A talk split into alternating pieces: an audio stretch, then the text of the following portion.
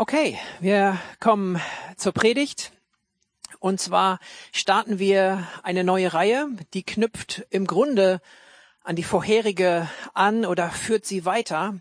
Und wir hatten ja jetzt seit ein paar Wochen das Thema Aufsendung, wo wir so ein bisschen beleuchtet haben, was es heißt, wenn Jesus sagt, so wie der Vater mich gesandt hat, so sende ich euch haben uns angeschaut, was das bedeutet, ausgesandt zu sein, mit einem Auftrag, mit einer Botschaft unterwegs zu sein und nicht mit irgendwas, sondern mit der Botschaft, die im Grunde die Erde im Guten verändert, die unser Umfeld im Guten verändert, die Botschaft von Jesus Christus. Und mit dieser Botschaft, mit der Jesus unterwegs war, schickt er alle los, die ihm vertrauen und die, ja, die mit ihm unterwegs sind.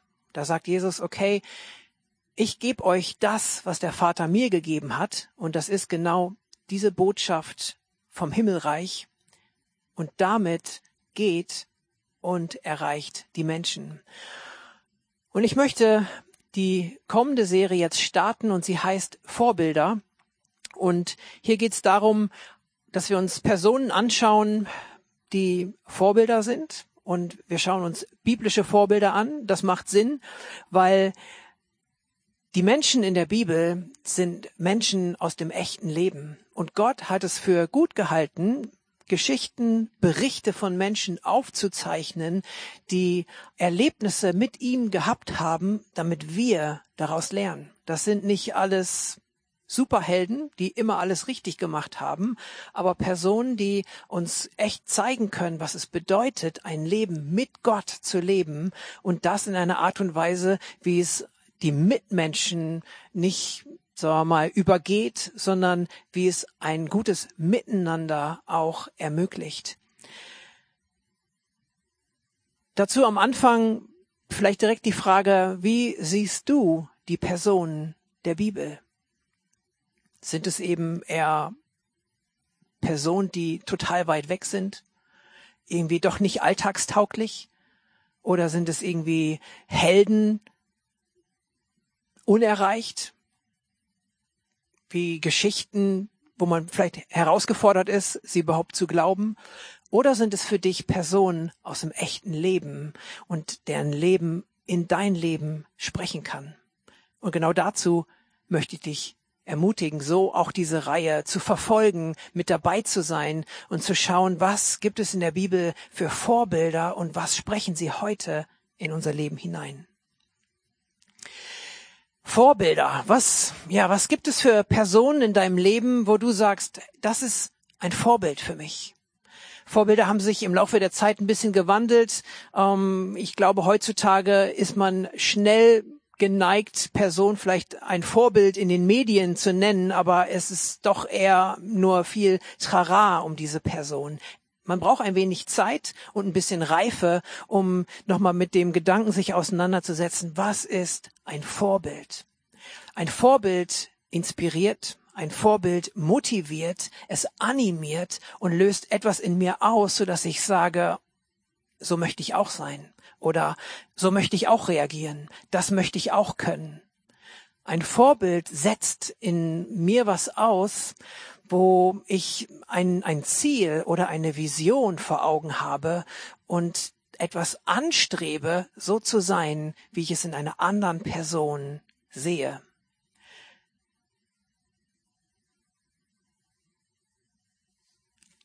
Wer ist für dich ein Vorbild? Nimm vielleicht einen kurzen Moment, dass du vor dem inneren Auge mal so durchscannst und schaust, wer für dich ein Vorbild gewesen ist, ob es verschiedene Personen sind oder eben nur eine starke, markante Person. Ich kann ja, solange du überlegst, ein bisschen von mir erzählen. Was sind meine Vorbilder? Vorbilder sind für mich auch Personen, die in einem bestimmten Abschnitt meines Lebens wichtig gewesen sind. Ich kann natürlich schnell hingehen und mir einfach die bekanntesten Personen der Bibel rausnehmen und sagen, hey, das sind meine Vorbilder. Aber obwohl da viele dabei sind, gibt es natürlich auch für mich Personen in meiner Historie, in meinem Leben, wo ich sagen kann, da habe ich mir entweder einzelne Sachen rausgepickt und sage, hey, das ist für mich ein echtes Beispiel, ein Vorbild. Angefangen ganz persönlich, mein Vater ist für mich ein echtes Vorbild. Ich habe ihn damals immer gesehen, wie er am frühen Morgen losgegangen ist. Wir haben so einen Hof gehabt, wo man noch ein, gegenüber ein anderes Gebäude hatte. Und da ist er jeden Morgen losgegangen und ich habe ihn immer gesehen, wie er beten gegangen ist. Und das war für mich ein Vorbild, egal was für eine Lebensphase es irgendwie war. Also nicht nur, wenn es harte Zeiten waren oder mal herausfordernde. Er hatte eine Konstanz darin, zum Gebet zu gehen, Zeit mit Gott zu verbringen, mit ihm zu sprechen, von ihm zu hören, die Familie, ich habe mehrere Geschwister, einfach für uns zu beten, uns durchzutragen im Gebet und eben auch Gottes Willen zu erfragen für das, was unsere Familie und auch insbesondere natürlich sein Leben so betroffen hat. Das heißt, mein Vater ist, was das angeht, ein echtes Vorbild. Dann gab es ein, zwei Pastoren in meinem Leben, wo ich auch sagen kann, die Art und Weise, wie sie die Liebe, die sie für Jesus haben, ausgedrückt haben, die Art und Weise, wie sie Jesus nachgefolgt sind, wie sie ihn an die erste Stelle gesetzt haben, das war für mich vorbildhaft. Das waren nicht direkt Personen, die alles richtig gemacht haben, aber es waren Personen, die einfach einen bestimmten Charakterzug hatten oder eine bestimmte Grundhaltung, wo ich sagen kann, das ist ein echtes Vorbild.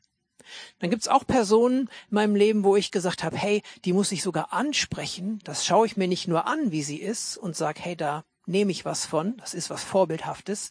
So, es gab auch Personen, da habe ich gemerkt, mit der Person muss ich irgendwie eine Beziehung eingehen, da muss ich in Kontakt kommen, von der möchte ich lernen, weil sie vorbildhaft für mich ist. Das habe ich auch getan, gab es auch einen, einen Pastor, der einer anderen Ecke in Deutschland lebt. Und ich hatte irgendwann den Punkt, wo ich mit ihm gesprochen habe. Wir kannten uns gar nicht großartig, aber ich war einfach inspiriert von seiner Art und Weise, mit Menschen umzugehen, Gemeinde zu leiten und so weiter. Und habe ich ihn angesprochen und gesagt, hey, wie sieht's aus? Ich sehe da was, das will ich auch haben, jetzt mal abgekürzt. Und da ergab sich dann einfach eine Beziehung raus, so dass ich lernen konnte von dieser Person.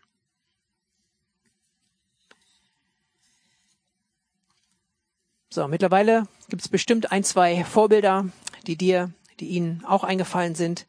Manchmal sind Vorbilder auch eher nur Objekte der Bewunderung, weil ja, wir denken, irgendwie ist es doch weit weg. Irgendwie ist es doch nicht erreichbar. Sie sind vielleicht irgendwie so stark unterwegs, starten so heftig durch und haben einen, einen, einen so starken Glauben, eine so starke Ausdauer in ihrem Leben und bewegen so große Sachen, dass wir dann irgendwann doch abschalten und sagen, okay, es, es reicht doch eher nur zur Bewunderung, aber eigentlich erreichen werde ich das ja doch nicht.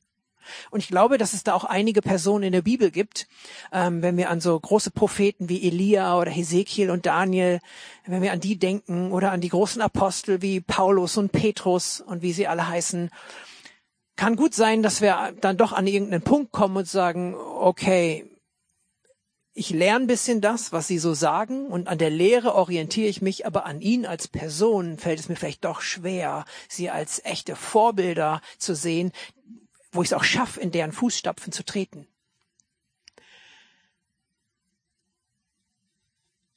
Und von daher freut es mich, auch die Reihe jetzt ähm, zu starten mit einer Person, die, ich denke, jeden inspirieren kann, es ihm nachzutun, ihn als Vorbild für sich zu nehmen. Ich glaube, dass es möglich ist, ähm, dieser Person, um die es heute geht, nachzufolgen, dieser Person, sie sich als Vorbild zu nehmen und zu sagen, hey, so mache ich das jetzt auch. Wer ist diese Person? Der Umfang dessen, was wir über diese Person wissen, ich verrate es nicht, ihr merkt es schon, jedenfalls nicht sofort. Das, was wir über diese Person wissen, ist relativ wenig was geschichtlich übermittelt ist. Wir haben in der Bibel, kommt sie an einer Stelle vor und das nur kurz. Und nachher wird nochmal Bezug genommen auf sie, aber sogar erstmal nicht namentlich. Es ist nur klar, dass es um sie geht. Alles, was weiter an Geschichtsschreibern über diese Person ähm, aufgezeichnet haben, rutscht schnell ins, in Vermutungen oder in Legende ab. Von daher stellt sich die Frage, okay, wer soll das Wichtiges sein? Es geht nicht um David, wo viele Kapitel stehen. Es geht nicht um Abraham. Es geht nicht um Jakob. Es geht nicht um die sogenannten Helden in der Bibel. Und doch ist es einer der größten und wichtigsten Personen in der Bibel. Wer soll das bitte Wichtiges sein? Das, was diese Person betrifft, inspiriert mich zutiefst und trifft ins Herz, wenn man es genau anschaut. Ich spreche hier über eine Person, die am entscheidenden Moment am richtigen Ort war, vorbereitet war sogar und die richtige Entscheidung getroffen hat. Und die Entscheidung, die diese Person getroffen hat, hat dahin geführt, dass es ein, ich meine, sagen zu können, fast der größten Löhne oder die größte Belohnung gegeben hat, die auch in der Bibel verzeichnet ist.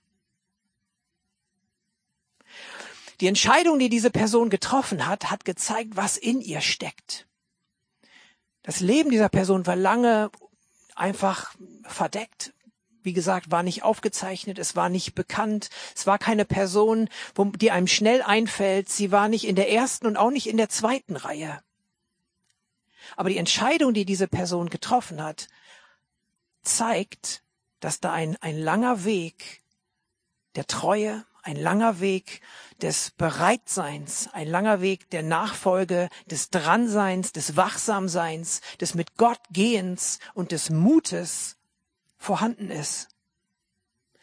Die Entscheidung, die diese Person getroffen hat, wenn man dann genauer hinguckt, zeigt, dass Gott diese Person auch die ganze Zeit im Blick gehabt hat, dass er sie begleitet hat, dass ihm das nicht unbekannt gewesen ist, wie diese Person gelebt und gehandelt hat.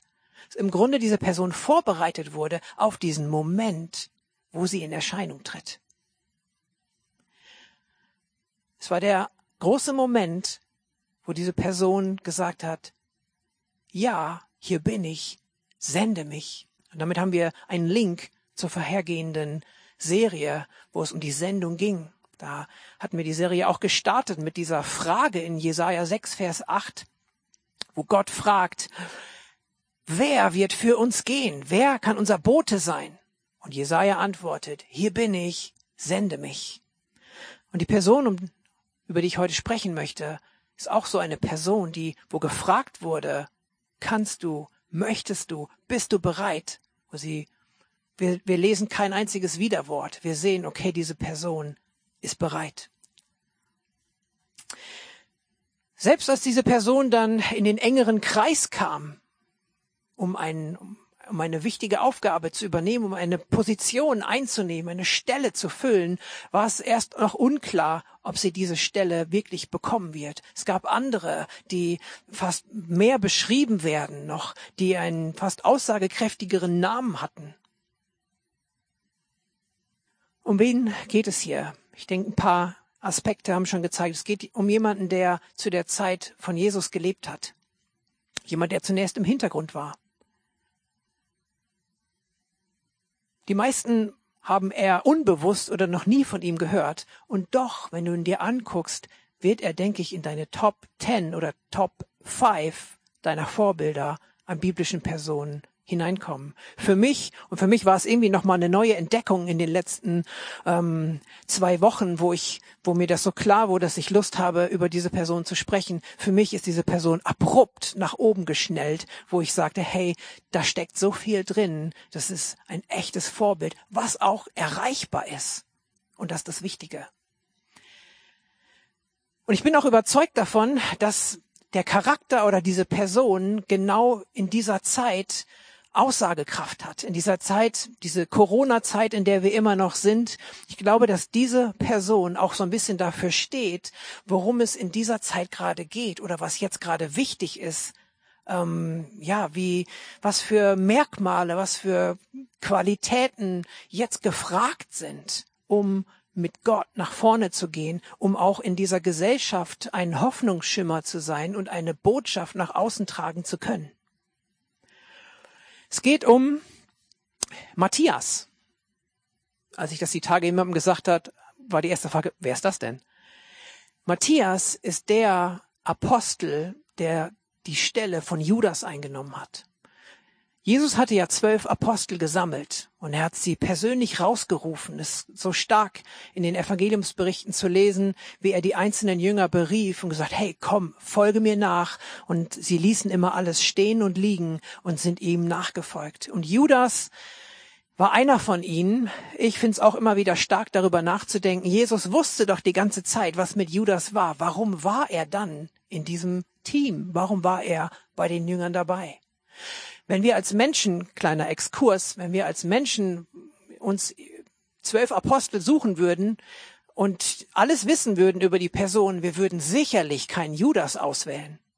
Aber dem Team von Jesus hat's nicht geschadet. Wir würden sicherlich auch nicht, die werden manchmal als Söhne des Donners hier, Johannes und so ähm, beschrieben. Wir würden uns auch nicht solche Leute aussuchen, weil wir denken, hey Mann, das gibt nur Stress in der Gruppe, wir brauchen ein anderes Team.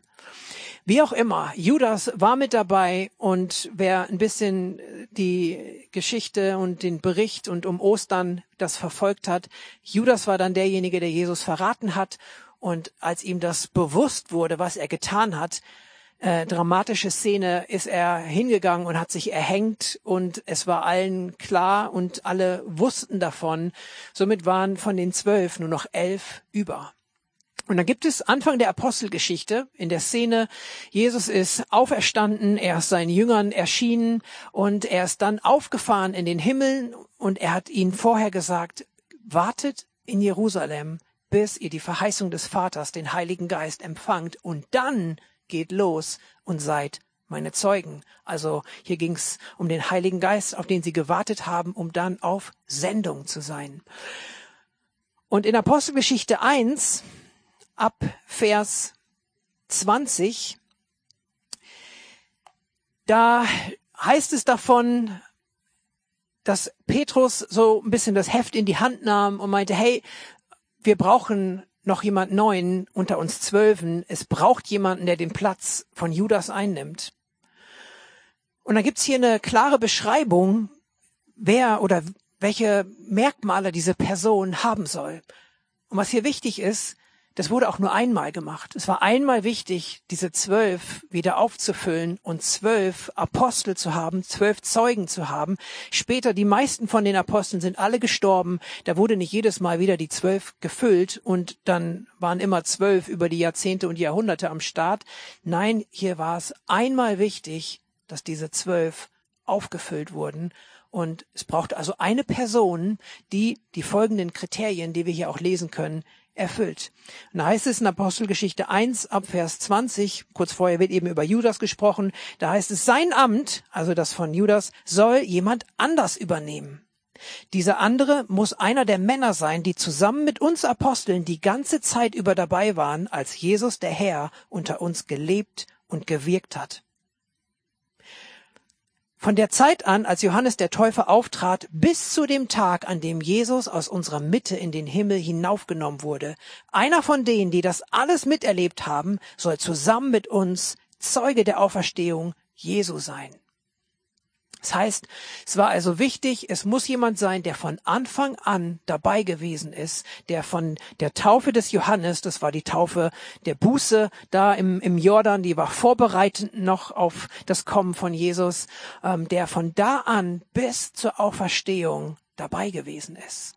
So eine Person wurde hier gesucht. Und wir müssen das uns so vorstellen, es waren natürlich nicht immer nur die zwölf Jünger mit Jesus, sie waren der engere Kern, aber es waren natürlich mehr Leute, mehr mit ihm unterwegs, die ihm nachgefolgt sind. Und ich glaube, ähm, da waren so starke Personen dabei. Da waren so starke Vorbilder dabei, da waren Personen dabei, die, die alles auf diese Karte gesetzt haben, die ihr Leben hingegeben haben, die Jesus gesehen, erlebt und geglaubt haben. Und so eine Person brauchte es hier. Ich lese das mal kurz. Die Versammelten stellten zwei Kandidaten auf. Josef mit dem Beinamen Basabas, der auch Justus genannt wurde, und Matthias. Hier sind also diese zwei Personen, die ausgewählt werden. Basabas und Matthias. Und hier wird ein bisschen was zu Basabas gesagt, auch, ähm, auch Justus genannt oder ähm, Josef mit dem Namen Basabas geht's irgendwie auch Sohn ähm, des Sabbats und Gerechtigkeit stecken in diesen Worten drin. Er wird ein bisschen beschrieben, als wenn er wichtiger ist als Matthias, dessen Namen nur genannt wird. Die beiden stehen also zur Auswahl.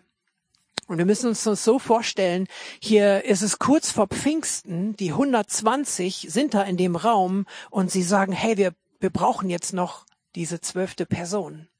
Das heißt, diejenigen, die dabei waren, Basabas und Matthias inklusive, waren auch Jünger, die in diesem Raum der Erwartung, dass der Heilige Geist kommt, dass Jesus ähm, weitergeht mit, mit, mit seinen Jungs, mit, mit seiner Gemeinde. Sie waren auch in dieser Erwartung, sie waren mit dabei, sie waren zur richtigen Zeit an diesem Ort.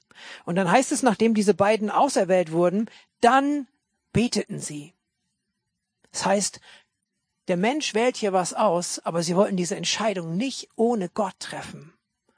Und es ist so wichtig zu sehen, dass Gott hier dann die entscheidende Note reinbringt, und eben nachher sagt, wer es sein soll. Sie beteten, Herr, du kennst alle Menschen durch und durch, zeige uns, welchen von den beiden du dazu ausgewählt hast, an die Stelle von Judas zu treten. Wer soll nun die Lücke füllen und den Dienst eines Apostels übernehmen? Daraufhin warfen sie Lose und ließen das Los zwischen den beiden entscheiden. Das Los fiel auf Matthias und er wurde als Zwölfter in den Kreis der Apostel aufgenommen. Lose werfen ist uns ein bisschen fremd. Das kommt in der Bibel häufiger vor, obwohl ähm, nachdem der Heilige Geist ähm, gegeben wurde, danach lesen wir nichts mehr vom Lose werfen. Kann was bedeuten, muss aber auch nicht. Wir, wir sehen eine Stelle in den Sprüchen, da heißt es, der Mensch wirft das Los, aber Gott entscheidet. Und darauf haben sie sich hier berufen. Sie haben vertraut, dass Gott hier die Entscheidung führt und er hat sie geführt. Und wir sehen, dass das Los auf Matthias gefallen ist und er wurde sofort in den Kreis der Apostel aufgenommen.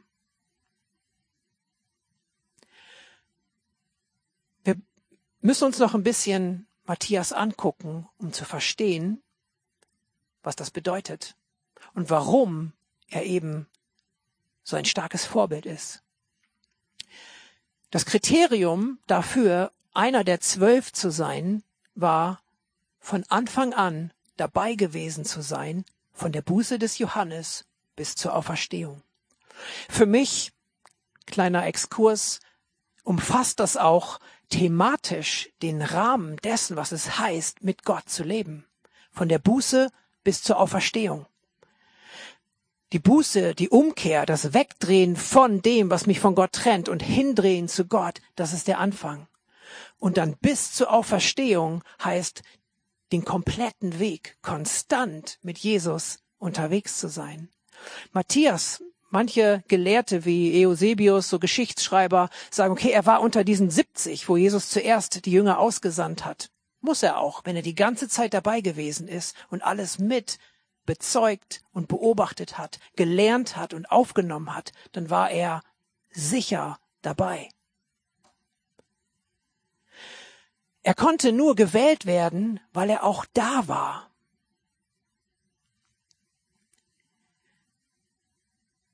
Er ist vorbereitet worden. Er hat Jesus beobachtet, er ist dabei gewesen, er war eher in der zweiten Reihe oder vielleicht auch in der dritten, aber er war da. Er war da, als die Verheißung für den Heiligen Geist da war. Er war mit in dieser Haltung des Wartens. Was ist das für ein Warten gewesen? Was sagt das über ihn aus? Es war irgendwie ein konkret, unkonkretes Warten. Geht nach Jerusalem und wartet, bis der Heilige Geist kommt.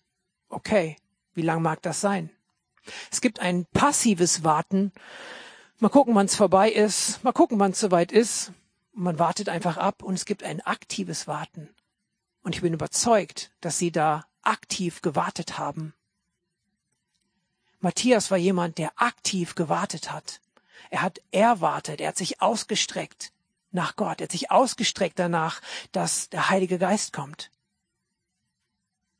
Und das passt auch in unsere Corona-Zeit. Ich weiß nicht, wer es verfolgt hat, aber wenn, wenn es so Eindrücke gab oder wo Leute gefragt haben, hey, was ist jetzt gerade wichtig? Was sagt Gott in dieser Zeit? Eigentlich kam auch immer wieder dieses Bild von den zehn Jungfrauen, auch ein Gleichnis in der Bibel, wo es darum geht, wach zu sein und aktiv zu warten auf das, was Jesus tut. Matthias war so jemand, er hat aktiv gewartet. Und er war erwählt von Gott. Matthias war also da, er war bereit, weil er es mitverfolgt hat, sie hat mitnehmen lassen von Jesus und er ist von Gott erwählt worden. Wir sehen auch das Ausmaß davon, was es bedeutet, eben mit diesen Charakterzügen ausgestattet zu sein. Und wir sehen auch das Ausmaß, wie wichtig es Gott gewesen ist, eben Matthias zu nehmen, daran, wie es mit ihm weitergegangen ist. Wie vorhin auch schon mal gesagt, wir hören von ihm eigentlich danach nichts mehr. Es gibt ein bisschen was an Berichten von Geschichtsschreibern. Der ein oder andere sagt, er war irgendwie Apostel in Äthiopien und ist dann irgendwie als Märtyrer gestorben. Andere sagen, er ist äh, in Judäa gesteinigt worden. Es ist also irgendwie unklar. Was aber klar ist, wir sehen ihm am Ende der Bibel in der Offenbarung finden wir ihn wieder. Und zwar ist es in Offenbarung 21. In Offenbarung 21 diesem starken, wunderbaren Buch wird beschrieben, wie am Ende der Zeit Gott und die Menschen wieder absolut vereint sein werden. Und da wird dann im Grunde das neue Jerusalem beschrieben als der Ort, an dem Gott und Mensch vereint sind. Und wenn diese Stadt beschrieben wird, da wird die Mauer beschrieben, da werden die Tore beschrieben, da werden die Grundfeste dieser Stadt beschrieben. Und da finden wir Matthias wieder. Es ist also klar, davon gehe ich aus, dass er seinen Weg mit Jesus konstant fortsetzte.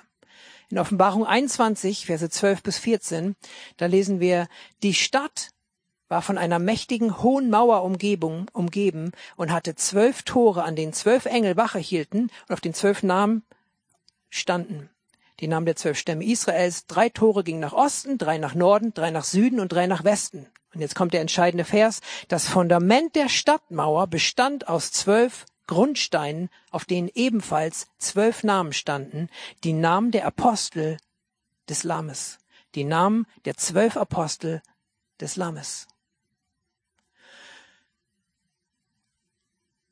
Matthias erscheint hier wieder und zwar war es wichtig, seinen Weg gegangen zu sein. Und es war Gott so wichtig, dass er den Lohn hat, mit in dieser Grundfeste, in diesen, diesen Grundmauern, dem Fundament als Grundstein seinen Namen eingeschrieben zu haben. Was muss das für ein Mann gewesen sein, der einen solchen Lohn, eine solche Belohnung zugesprochen bekommt? Wie unscheinbar über so lange Zeit. Wie sehr muss man forschen und suchen, um dahinter zu kommen, dass es sich hier um eine solche Treue, Hingabe, Konstanz, Bereitschaft, Erwartung und eine erstaunliche Nachfolge einer Person handelt. Und damit komme ich zum Schluss, weil genau hier möchte ich dich ermutigen. Vielleicht bist du eher unscheinbar und gehst deinen Weg hältst nicht übermäßig viel von dir selbst, bist eher in der zweiten oder in der dritten Reihe. Aber Gott sieht dich. Er begleitet dich. Er sieht dein Herz. Er sieht deine Aufs und Abs. Aber er sieht, dass du ihm zugewandt bist. Und es ist nicht willkürlich und es ist kein Zufall, dass vielleicht in dieser Zeit dein Moment ist, ein Platz zu füllen, wo Gott fragt, wer wird für uns gehen. Wen kann ich senden? Ich will dich ermutigen, halte fest an Gott. Dein Moment, mit ihm den nächsten Schritt zu gehen, kann morgen sein, kann heute sein. Mach ihn am besten heute fest. Bleib dabei, zu bezeugen, zu beobachten, zu begleiten, dabei zu sein. Von der Buße der Umkehr bis zur Auferstehung, das ganze Paket des Glaubens in deinem Herzen zu tragen und zu leben. Gott ruft dich rein, deinen Platz in dieser Zeit zu nehmen. Es lohnt sich, sein Lohn ist groß. Du musst nicht glänzen und laut sein oder in aller Munde, aber sei da und sei bereit, wenn er dich erwählt.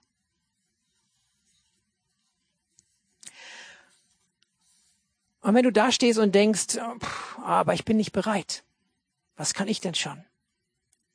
Siehst dich eher passiv, neutral, lau, am Rand.